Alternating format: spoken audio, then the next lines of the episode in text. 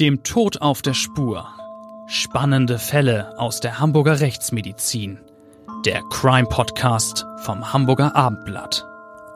Moin und herzlich willkommen zu unserem Abendblatt Crime Podcast. Ich bin Bettina Mittelacher, Gerichtsreporterin beim Hamburger Abendblatt und wie immer ist Klaus Püschel dabei, Rechtsmediziner und damit der Mann, der den Toten zuhört und sie versteht. Auch diesmal sitzen wir zusammen und wollen darüber reden, welche Geheimnisse er den Toten entlocken kann. Wie sieht's aus, Klaus? Tja, also unser heutiges Thema ist mir ein besonderes persönliches Anliegen. Es geht um Todesfälle beim Sport. Und äh, ich möchte die Zuhörer an dieser Stelle noch einmal wissen lassen, äh, dass ich selbst die Zusatzbezeichnung Sportmedizin trage. Ich wollte einmal Sportmediziner werden, also vor der Gerichtsmedizin und ähm, hatte früher auch äh, selbst eine Trainerlizenz.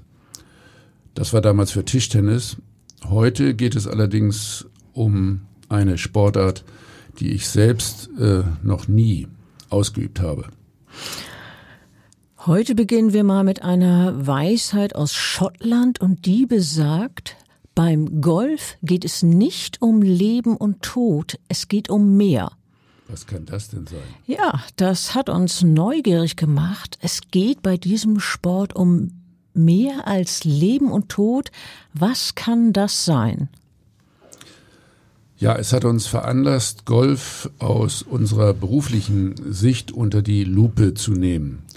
Und das heißt vor allem zu analysieren, was dieser Sport alles mit dem menschlichen Körper anstellt die äh, sehr speziellen Dinge natürlich vor allem. Was äh, passieren kann, welche tödlichen Gefahren dem Golfsport innewohnen. Und das sind durchaus einige. Es kann viel passieren auf dem Golfplatz. Sehr geheimnisvolles, skurriles, gefährliches. Sogar Morde sind da schon vorgekommen. Und speziell dann trete ich auf den Platz. Ja, sogar Morde. Man sollte es eigentlich nicht für möglich halten, aber ähm, auch das hat es gegeben. Ja, du hast jetzt gerade über die düsteren Seiten des Sportes gesprochen. Andererseits wollten wir auch wissen, was macht diesen Sport, was macht Golf so faszinierend, dass alles andere offenbar dahinter zurücktritt? Nun, Golf sei eine Droge, heißt es auch die schönste Nebensache der Welt, das wollten wir uns ganz genau ansehen. Wer sich mit Golfsport beschäftigt, erfährt am eigenen Leib, dass dieser Sport entspannt, verbindet, kommunikativ ist und gesellig. Das weiß ich übrigens auch von einigen Freunden. Er beansprucht Körper und Geist und ist mit vielen angenehmen Aspekten wie Gesundheit verbunden. Gesundheit spielt hier schon eine sehr große Rolle. Und äh, der Golfsport stimmt einen zumindest in aller Regel freundlich und positiv. Ja, dann ist es ja kein Wunder, dass so viele Menschen an diesem attraktiven und vielfältigen Sport gefallen finden. Ein paar Argumente dafür. Er kann in fast jedem Alter ausgeübt werden und ist technisch sehr reizvoll. Und äh, jeder kann sich sein ganz persönliches Ziel setzen, gemessen am Handicap. Außerdem sind Golfplätze überall ein landschaftliches Highlight mit gepflegtem Umfeld und häufig beeindruckender Kulisse, beispielsweise vor dem Panorama hoher Berge oder in Dünenlandschaften am Meer. Ja, das inspiriert und es macht frei, es beflügelt geradezu. Ja, wenn man in so einer schönen Umgebung ist, auf jeden Fall und einen äh, tollen Sport ausübt. Aber Golf ist nicht nur schön. Bedrohliche, absonderliche, gefährliche oder sogar tödliche Begebenheiten wurden und werden immer wieder in Büchern oder Filmen dargestellt. So etwa von der Krimi-Ikone Agatha Christie, die einen Mord auf dem Golfplatz geschehen lässt. Ebenso ließen sich Autoren von Drehbüchern für Fernsehkrimis schon von dem Spiel mit dem kleinen Ball inspirieren. Das gilt beispielsweise für den Tatort aus Münster mit Axel Prahl und Jan-Josef Liefers. bei der in der Folge Höllenfahrt auf einem Golfplatz ein erhängter Toter gefunden wird. Und äh, übrigens, einen erhängten Toten auf dem Golfplatz hatte ich selber auch schon. Ui, ja, gut, dann. Das ist durchaus realistisch. Das ist durchaus realistisch, wie ja, so manches aus dem Tatort realistisch ist. Ähm, darüber reden wir vielleicht mal ein andermal über den erhängten Toten. Ähm, jetzt äh, wollte ich noch über den Tatort ergänzen dass also Golf durchaus sich auch in Krimis gut verkauft als Thema, äh, kann man ja auch daran sehen, dass äh, Jan-Josef Liefers alias Professor Börne als ambitionierter und fähiger Spieler in Szene gesetzt wird. Nun, äh, wir haben wie gesagt einen anderen Ansatz, den wissenschaftlichen. Ich bin ja Hochschullehrer. Äh, hier eine kleine Auswahl von unerwarteten, nicht natürlichen Abläufen auf den Golfplätzen dieser Welt. Wieder einmal, es äh, gilt hier, es gibt fast überhaupt nichts, was es nicht gibt. Unfälle auf Golfplätzen geschehen beispielsweise durch Sturz, ja, Unglücke mit dem Golfkart. Das sind wirklich sehr viele. Das äh, Golfkart ist äh, durchaus in mancherlei Hinsicht unfallträchtig und auch die Wege auf den Golfplätzen. Es gibt zum Beispiel auch den Tod durch Ertrinken im Teich auf dem Golfplatz, äh, beim Fischen nach einem Golfball. Dann kommt es zu Tod durch Tiereinwirkung. Da gibt es dann die ganz großen Tiere, beispielsweise Elefanten und äh, Alligatoren, aber auch viele kleine Tiere, die stechen, zum Beispiel Moskitos, ja, Mücken, Zecken, ja, und Schlangen. Also wenn du jetzt über Elefanten, Alligatoren und Schlangen redest, äh, diese Unfälle geschehen eher nicht in unseren Breiten, aber beispielsweise, wenn wir jetzt über Alligatoren reden, in äh, Teilen der USA kommen Fälle, wo Mensch und Alligator höchst unschein, unschön aneinander geraten, durchaus vor. Ja, kann man auch sehr gut verfolgen im Internet. Ja, zum Beispiel bei YouTube da gibt's schöne Filme davon. Unsere Liste mit äh, den nicht natürlichen Abläufen ist bei weitem noch nicht vollständig. Ich will auch gar nicht alles aufzählen, aber einer sehr speziellen Gefahr wollen wir uns heute intensiv widmen. Darum geht's heute. Es geht um Blitz, Blitzschlag, Blitztote. Und dafür beamen wir uns gewissermaßen als Beobachter auf einen Golfplatz in Deutschland, in Hessen. Es ist ein Nachmittag, Ende Juni im Jahr 2012. Ja, und auf diesem Golfplatz ist die Stimmung gelöst, die Laune ist bestens. Schönes Spiel, also die übliche Aufforderung, äh, beim Golf wünschen die Damen und Herren noch einander, bevor sie auseinandergehen. Es sind Ehepaare, die Frauen wollen unter sich sein und die Männer auch. Jetzt soll es ein ausschließlich weiblicher Flight sein, also eine Gruppe von Damen, die die Bahn gemeinsam spielen und in dem anderen Flight versammeln sich die dazugehörigen Herren. Nach dem neunten Loch auf halber Strecke also wollen sich die vier Ehepaare wieder treffen für ein gemeinsames Kaffee trinken. Das äh, wäre also nur eine Trennung auf kurze Zeit. Das ist der Plan. Doch es kommt ganz anders. Ja, ganz anders, leider. Am Ende dieses Golftages im hessischen Waldeck hat ein Gewitter eine menschliche Tragödie ausgelöst, wie sie wohl kaum jemals in der Welt vorgekommen ist.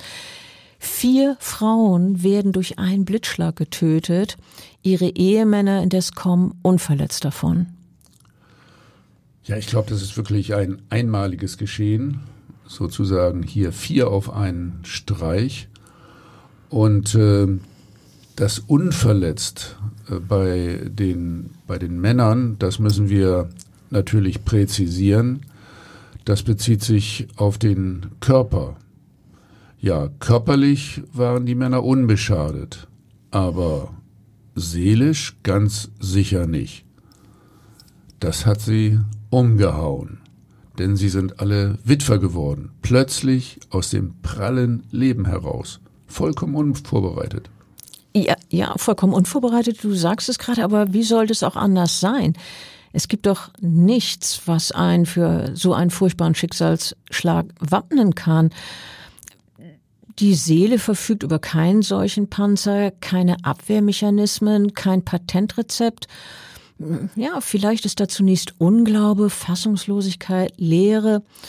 Und irgendwann, wenn die Starre und der Unglauben aufbrechen, wenn man allmählich zu fassen beginnt, was da passiert ist, kommt die Zeit der Trauer und damit wahrscheinlich auch die Frage, was hat uns das Schicksal da angetan? Was ist da über uns hereingebrochen? Die erste Frage ist aus der Distanz äh, schwer zu beantworten. Wir wissen nicht, wie es den betroffenen Angehörigen genau ergangen ist, wie sie mit dem Verlust ihrer Frauen klargekommen sind. Ja, wir kennen die Männer überhaupt nicht. Aber die äh, zweite Frage, was da über sie hereingebrochen ist, können wir zumindest aus wissenschaftlicher Sicht beantworten. Wir wissen um die Gefahren, die besonderen Wetterphänomenen innewohnen können. Wir haben gelernt, zum Beispiel, dass Starkregen zu todbringenden Überschwemmungen führen kann. Allerdings, ja, das wissen wir allerspätestens seit der Hochwasserkatastrophe im Juli 2021, als nach tagelangen Starkregen in Deutschland mehr als 180 Menschen in den Fluten umkamen. Was die Gefahren durchs Wetter betrifft, es ist bekannt, dass Stürme zu Orkanen oder Tornados anwachsen und eine zerstörerische Wirkung entfalten können. Außerdem schützen wir uns möglichst vor großer Kälte und großer Hitze und vor einem zu hohen Maß an Sonneneinstrahlung. Also da sind wir durchaus sensibilisiert. Also die meisten Menschen jedenfalls. Übrigens, äh, das ist auf dem Golfplatz besonders wichtig, weil man sich da möglicherweise ja stundenlang bei bestem Wetter und Sonnenschein bewegt. Ja, jetzt aber noch einmal Gewitter. Millionen Blitzeinschläge treffen täglich die Erde. Wo der Blitz einschlägt, fließen Ströme bis zu 400.000 Ampere. Wahnsinnig hohe Zahlen, ne? kann man sich überhaupt nicht vorstellen. Nee, echt nicht. Doch während äh, vor rund 50 Jahren noch 40 bis 50 Menschen allein in Deutschland jährlich durch Blitze tödlich getroffen wurden, sind es seit der Jahrtausendwende nur, das muss man hier wohl sagen, nur noch drei bis sieben Deutsche im Jahr. Und das bei Hunderttausenden Blitzen, die alljährlich hierzulande einschlagen. Also dann sind Blitze ja ein vergleichsweise geringes Risiko. Setzt man sie beispielsweise in Relation zu den Gefahren im Straßenverkehr oder der Wahrscheinlichkeit, etwa an Krebs zu erkranken und zu versterben. Ähm, dass Gewitter gleichwohl zu einer tödlichen Bedrohung anwachsen können, lernen wir schon in der Kindheit. Eltern und Lehrer bringen den Schülern bei, dass man die Sekunden zwischen Blitz und Donner zählen soll, um eine Ahnung zu bekommen, wie weit das Gewitter entfernt ist. Und wer dabei gerade noch langsam bis zur 10 kommt äh, in äh, dem düsteren äh, Wetterphänomen, der äh, muss wissen, dass das Gewitter jetzt schon so nahe ist, dass er sich eilig in Sicherheit bringen sollte. Ja, außerdem hören wir die in Reime gefasste Lebensweisheit, Eichen sollst du weichen, Buchen sollst du suchen. Diese scheinbar lebensrettende Grundregel ist zwar längst überholt, denn die angeblich sicheren Buchen bieten keinen Schutz. Nee, wir können äh, sogar eine ganze Auswahl von äh, verschiedenen äh, Baumsorten bieten, unter denen Blitze auf Golfschlägen dann schon Menschen schwer verletzt haben. Also wirklich nicht äh, unter einen Baum stellen. Vielmehr gilt, niemals unter einen mächtigen alleinstehenden Baum stellen, egal ob Buche oder Eiche oder Kirschbaum, wenn ein Gewitter herrscht. Denn die Blitze suchen sich singuläre, hohe Gegenstände oder Erhebungen aus, um dort dann bevorzugt einzuschlagen. Und damit sind wir jetzt auch zurück beim Thema Golf und konkret auf dem Golfplatz. Hier gibt es ausgedehnte freie Flächen, wenige, oft einzeln oder in kleinen Gruppen stehende Bäume. Und äh, man kann wohl sagen, was Golfplätze optisch so reizvoll erscheinen lässt, macht sie bei Gewitter allerdings sehr gefährlich. Ja, das trifft wohl zu. Laut Statistiken ereignet sich ein relevanter Anteil aller Todesfälle und Verletzungen durch Blitze tatsächlich auf dem Golfplatz beziehungsweise auf Golfplätzen.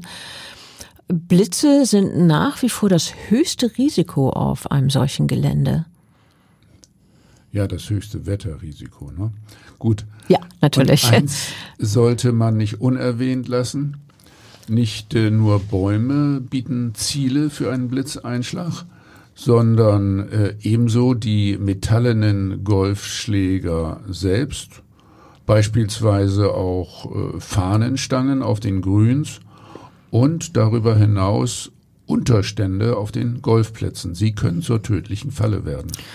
Ja, und genau so war es damals bei diesem schrecklichen Ereignis aus dem Jahr 2012. Wir haben ja vorhin das schon mal angedeutet, dieser Flight mit den vier Frauen, der andere mit den vier Männern.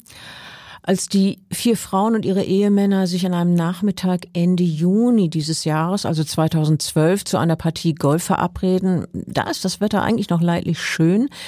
Die Damen haben sich als Quartett für einen Flight eingetragen, die Herren bilden eine eigene Gruppe.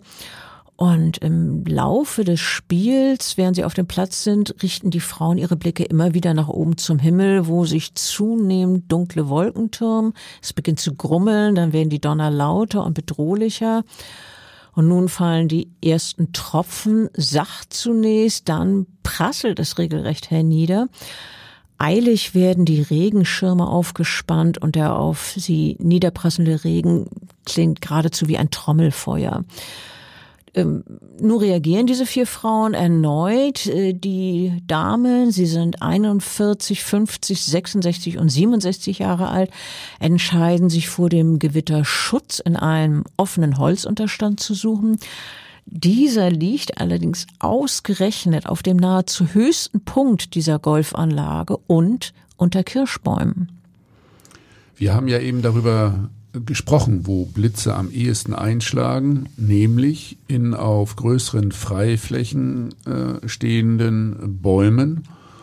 Und wenn sich diese dann auch noch auf einer Art Hügel oder zumindest einer Erhebung des Geländes befinden, ist die Gefahr, dass ein Blitz sich dieses Ziel sucht wohl besonders groß. Du sagst es, und so wurde dieser Unterstand, den die Frauen sich eigentlich als Zufluchtsort gesucht hatten, für die Golfspielerinnen tatsächlich zum Verhängnis. Und ihre Männer? Naja, die halten sich ja in einem anderen Bereich der Anlage auf. Deshalb ahnen sie zunächst gar nicht, was ihren Partnerin widerfahren ist. Jeder dieser Männer von versucht, per Handy seine Frau zu erreichen vergebens. Dann werden die Männer unruhig und beginnen mit der Suche. Nach etwa 20 Minuten erreichen sie die Schutzhütte. Der Anblick, der sich ihnen bietet, ist erschütternd. Die Frauen sind leblos. Sie sitzen oder liegen dort in diesem Unterstand. Jede der vier Frauen weist Spuren von Verbrennung auf.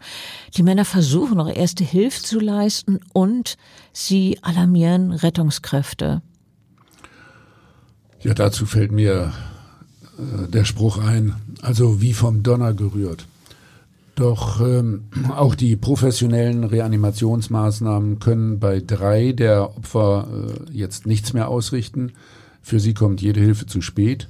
Einzig die 50-Jährige kann vorübergehend reanimiert werden und wird zunächst in einer regionalen Klinik und später in einem Zentrum für schwer brandverletzte intensivmedizinisch behandelt. Aber vier Tage nach dem Blitzeinschlag verstirbt auch sie. Wir wissen nicht, wie die Männer mit ihrer Trauer umgegangen sind. Jeder macht das auf seine Art. Ich denke, manche suchen das Gespräch mit Vertrauten, die Nähe, den Trost von Menschen, die einem wichtig sind. Ja, und dann stellen die Hinterbliebenen eines Tages fest, dass der Schmerz irgendwann auszuhalten ist. Andere wiederum versinken mit dem Verlust ihrer Liebsten in einem emotionalen Abgrund, aus dem sie vielleicht nie mehr herausfinden. Man darf ja nicht vergessen, Angehörige sind nicht nur am Rande mit dem Tod betroffen, sie sind mittendrin. Das habe ich äh, immer wieder in Gesprächen mit den Hinterbliebenen erfahren. Ist ja auch völlig klar. Ja, ich kenne aus meiner Arbeit als Gerichtsreporterin auch solche Gespräche mit Hinterbliebenen. Der Tod geht ihnen sehr unter die Haut und ans Gemüt wohl ihr ganzes Leben lang. Ähm, Fassungslosigkeit, Leid und Schmerz lassen sich nicht in ein Raster zwängen und schon gar nicht ihr Ausmaß und ihre Wucht dimensionieren. Das, das weiß jeder nur über sich selber.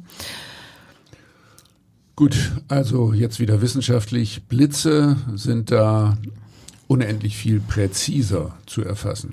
Auf jeden Fall natürlich ihre Anzahl, das ist klar, und vermutlich auch die Dauer. Ja, genau. Ihre Dauer kann man auf Millisekunden genau feststellen. Ihre Stromstärke kann auch exakt bestimmt werden. Die häufigste Form ist der Linienblitz, der in einer vielfach verzweigten Zickzackbahn verläuft. Das hat ja vermutlich jeder schon mal am Himmel gesehen. Na klar. Die Entladung erfolgt oft in mehreren Teilschritten innerhalb von wenigen Mikrosekunden. Die Ladungsdifferenzen betragen meist mehrere hundert Millionen Volt. Es gibt tatsächlich ein bundeseinheitliches Blitzordnungssystem. Ortungssystem. Was habe ich denn gesagt? Blitzordnung. Um Gottes Willen. Also ein bundeseinheitliches Blitzortungssystem, wollte ich natürlich sagen. Und dieses hat den Namen Blitzinformationsdienst, das sinnigerweise mit dem Buchstaben BLIDS abgekürzt wird, also kurz gesagt Blitz mit D und nicht mit TZ. Naja, und dieses Blitz hat auch zu dem Blitzeinschlag in diesen Holzunterstand mit den vier Frauen auf dem Golfplatz in Hessen genaue Daten geliefert. Ja, es hat erfasst, dass äh, dieser Blitz aus elf Einzelblitzen mit einer Dauer von insgesamt rund 450 Millisekunden bestand. Die Stromstärke variierte zwischen 8 und 70,7 Kiloampere. Eine genaue Zuordnung der einzelnen Einschläge zu den vier Opfern ist jedoch nicht möglich. Aber wir wissen aus den Auswertungen und Messen, dass es einen Blitzeintritt am Rande des Daches vom Holzunterstand gab. Außerdem waren Spuren von Gleitentladungen an einer Seitenwand sowie Zerfaserungen an Balken und Brettern in unterschiedlichen Bereichen der Hütte zu erkennen.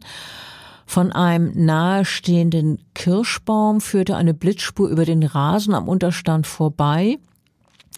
Und die Analyse der Befunde an den vier Opfern sowie der Spuren am Unfallort legt nahe, dass alle Frauen ganz direkt einer Blitzeinwirkung ausgesetzt waren. Zwei von ihnen lagen vor dem Holzunterstand auf dem Rasen. Ein anderes Opfer fanden die Rettungskräfte mit dem Oberkörper auf einer Holzbank, mit beiden Füßen auf dem Erdboden. Und die vierte Frau, das war diejenige, die zunächst wiederbelebt werden konnte, wurde neben der Hütte aufgefunden.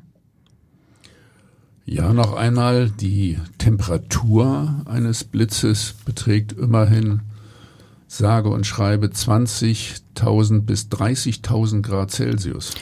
Also ungefähr viermal so heiß wie die Oberfläche der Sonne. Das kann man sich gar nicht wirklich vorstellen. Nein, solche Temperaturen liegen wirklich jenseits unserer Vorstellungskraft. Aber bei einer solchen Hitzeentwicklung liegt es nahe, dass auch binnen kürzester Zeit Einwirkung erhebliche Schäden entstehen. Typisch sind beispielsweise thermisch verformte und äh, verfärbte Metalle wie etwa Gürtelschnallen, auch verdampfte Teile von Schmuckstücken sowie versenkte und äh, eingerissene Kleidung. Diese äh, Kleidungsstücke sind großfetzig, sowie teilweise, ja, so wird das beschrieben, schrotschussartig zerrissen. Schnallenuhren und Schlüssel sind verbogen. Also so viel zu den Schäden an der Kleidung, die Opfer eines Blitzeinschlages tragen. Aber äh, Klaus, wie sieht denn das bei den Verletzungen mit den Menschen aus? Jetzt gar nicht bezogen auf diese vier Frauen, über die wir reden. Ich finde man, aber man kann doch bestimmt generell einiges dazu sagen. Äh, ja, ich habe äh, einige Blitzopfer äh, obduziert, also nicht nur Informationen über diese vier Frauen, sondern hier auch in unserer Region in Hamburg haben wir gelegentlich Blitztote. Generell kann man sagen, dass Rechtsmediziner an den Körpern der Toten ja, regelmäßig äh, Verbrennungen der Haut äh, feststellen. Die äh, Verletzungen an der Haut äh, sind häufig äh, geformt und äh, die äh, Figuren auf der Haut können manchmal sogar die Form eines Blitzes haben. In unseren Lehrbüchern spricht man dann von einem sogenannten Farnkrautphänomen. Also das sieht auch so aus wie Blätter von Farnkraut. Man nennt das auch Farnkrautartige Blitzfiguren. Wie ist es mit der Todesursache? Kann man dazu was sagen? Ja, da gibt's schon äh, prinzipiell verschiedene Mechanismen. Ähm, also der Tod kann tatsächlich zu einem äh, momentanen, ja, sehr großen Schlaganfall führen. Dann ist es also ein, ein Phänomen im Bereich des Nervensystems. Ähm, aber es kann auch zu einem plötzlichen Herzversagen kommen, weil diese riesigen äh, Stromkräfte, die da einwirken, natürlich auch zu Herzrhythmusstörungen führen. Dieses Unglück vom Juni 2012 in Hessen ist einer der ganz seltenen Blitzunfälle mit mehreren Toten. In den vergangenen Jahrzehnten gab es in der Bundesrepublik lediglich einen einzigen weiteren vergleichbaren Fall, zumindest von dem ich weiß. Bei diesem starben drei Bauarbeiter, die sich während eines Gewitters an einen Bagger gelehnt hatten. Und auch international sind Blitzunfälle mit mehr als einem Opfer ja eher eine Rarität. Beispielsweise starben 1998 immerhin elf Fußballer einer Mannschaft der Demokratischen Republik Kongo. Und 2011 fielen sechs Kinder während eines Fußballspiels einem Blitzeinschlag zum Opfer. Blitzunfälle mit zahlreichen Verletzten, also nicht Toten, sondern in Anführungsstrichen nur Verletzten, treten allerdings weitaus häufiger auf. Wenn wir jetzt mal über die Zeit sprechen, die die Menschen noch nicht so genau messen konnten, in denen sie noch nicht einmal deuten beziehungsweise verstehen konnten, was, was da über ihn passiert am Himmel. Ähm, Lange Zeit war dieses himmlische Phänomen der Gewitter und der Blitzeinschläge ja ein unlösbares Rätsel. Die Menschen glaubten an geheimnisvolle Irrlichter, wütende Götter, die äh, Blitze und Gewitter auf die Erde schickten, um Botschaften zu schicken oder ihrem Unmut Ausdruck zu verleihen. Ja, beispielsweise äh, ist dann die Rede vom Göttervater Zeus, dem äh, das Gewitter mit Blitz und Donner zugeordnet wird.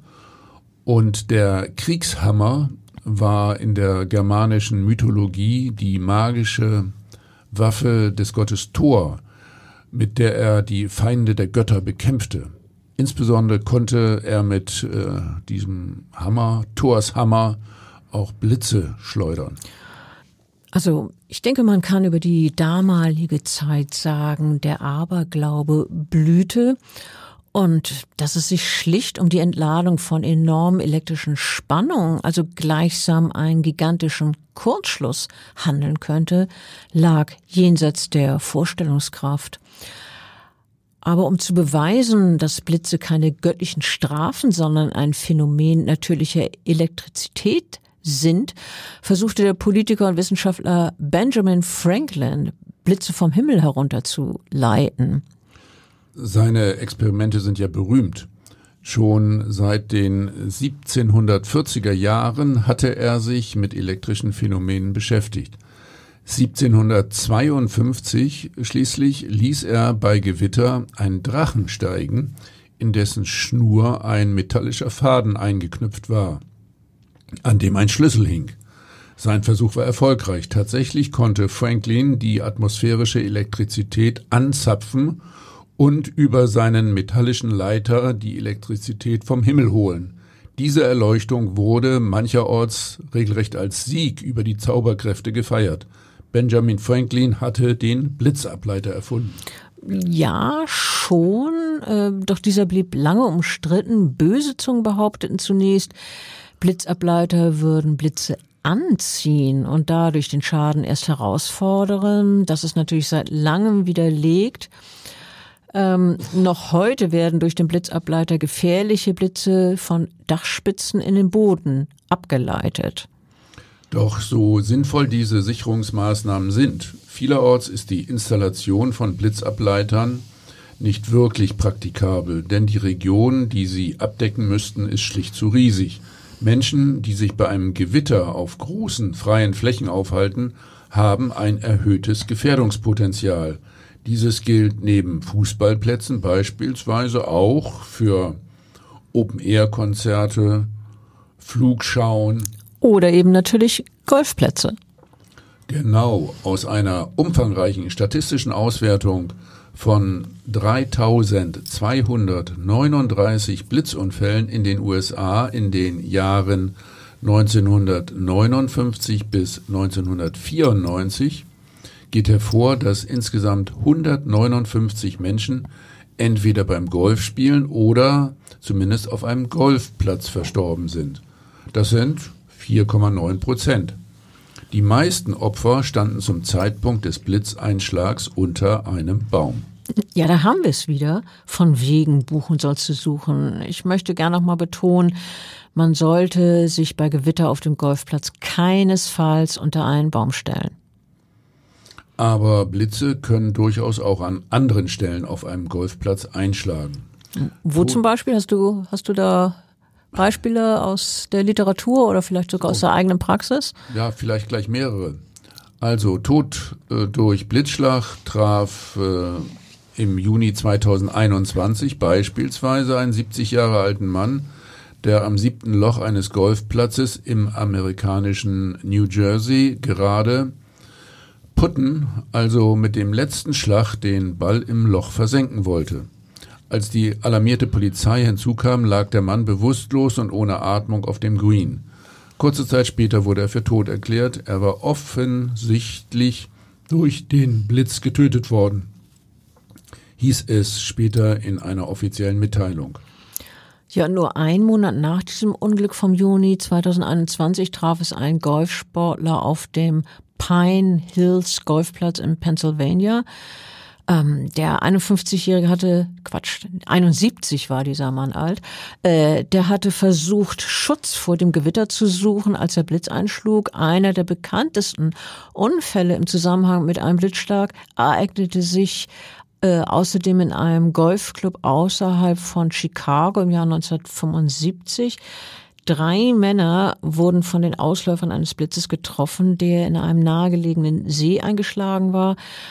Glücklicherweise kam das Trio dann aber mit Verletzungen davon.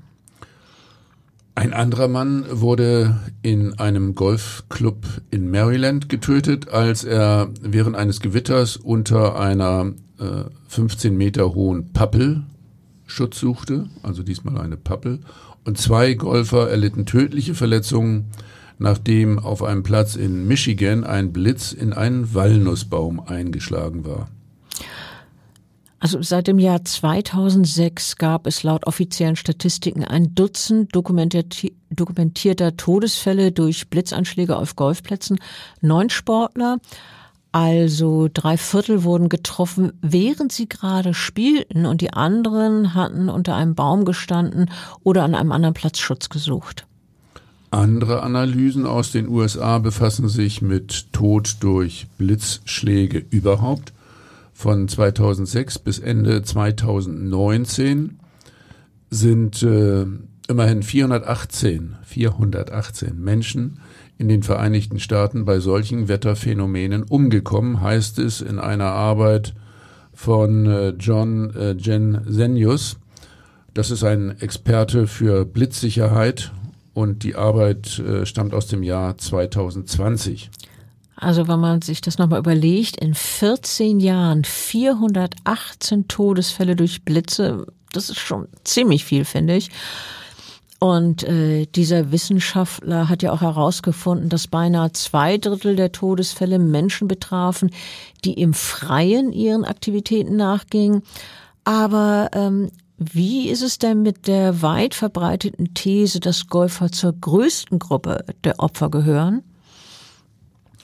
Naja, wenn man äh, das äh, sehr kritisch aus wissenschaftlicher Sicht analysiert, dann muss man letztlich schon feststellen, dass das doch eine gewisse Legende ist.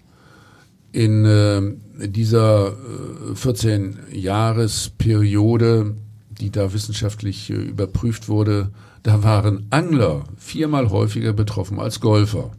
Naja, die sind ja auch nah am Wasser. Ne? Und äh, tödliche Blitzunfälle kamen während Aktivitäten am Strand oder beim Campen immerhin doppelt so oft vor wie auf dem Golfplatz.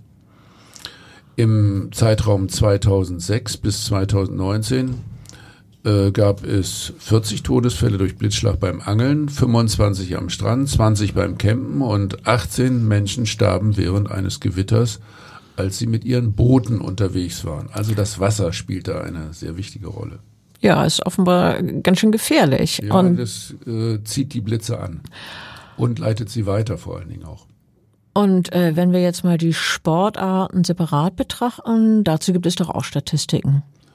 Na klar, äh, bezogen auf den Sport war Fußball mit zwölf Opfern die Disziplin, bei der am meisten Menschen durch Blitzunfälle zu Tode kamen, vor Golf mit zehn Toten. Äh, bei der Hausarbeit beziehungsweise Gartenarbeit inklusive Rasenmähen gab es äh, 18 Menschen, die tödlich vom Blitz getroffen wurden. Also auch zu Hause mehr als auf dem Golfplatz. Es gibt ja glücklicherweise auch viele Blitzeinschläge, bei denen die Menschen überleben, Gott sei Dank. Ähm, was kann man denn aus medizinischer Sicht über die Verletzungsfolgen sagen? Oh, da gibt es viele.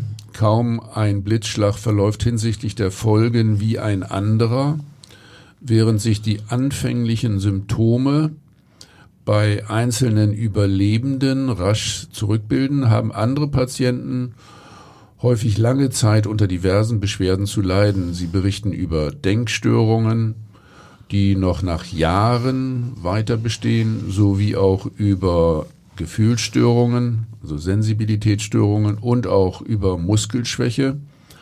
Als weitere Spätfolgen werden beispielsweise am Auge Linsentrübungen berichtet und äh, vor allem treten auch psychische Beeinträchtigungen häufig über längere Zeit auf. Also die erhöhte Gefahr von Spielern und Besuchern auf Golfplätzen mit ihren weiten Flächen und häufig den einzelnen Bäumen hat in den vergangenen Jahren zu mehreren viel beachteten und erfolgreichen Aufklärungskampagnen geführt. Das finde ich sehr gut. Zusätzlich wurden vielerorts in Deutschland Blitzableiter an den Unterständen und Schutzhütten auf Golfplätzen angebracht. Das ist jetzt inzwischen tatsächlich flächendeckend äh, geschehen. Sehr, sehr sinnvoll.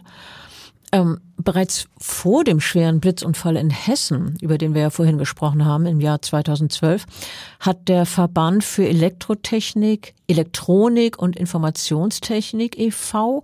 Ähm, gemeinsam mit dem Deutschen Golfverband Empfehlungen für das richtige Verhalten bei Gewittern herausgegeben. Herausgekommen sind zehn Punkte, die wir natürlich heute unseren Hörern gerne mitgeben wollen, oder? Ja, das ist vielleicht ein ganz guter Ausklang unseres Podcasts. Also bei angekündigten Gewitterlagen soll man natürlich Golfplätze meiden. Die internationale Empfehlung lautet, wenn weniger als 30 Sekunden zwischen Blitz und Donner vergehen, besteht schon Lebensgefahr und in diesem Fall sichere Orte aufsuchen, also Gebäude mit Blitzschutzanlage oder geschlossene Fahrzeuge.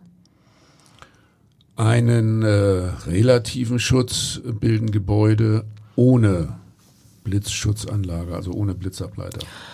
Ja, und wenn sichere Plätze nicht erreichbar sind, sollte man Mulden suchen und sich hinhocken, die Beine dabei zusammennehmen und die Hände sollten nicht den Boden berühren. Ja, nächste Regel, unbedingt mindestens 10 Meter Sicherheitsabstand zu Bäumen halten. Weiterhin gilt, äh, Golfbags, Trolleys und Schläger zurücklassen.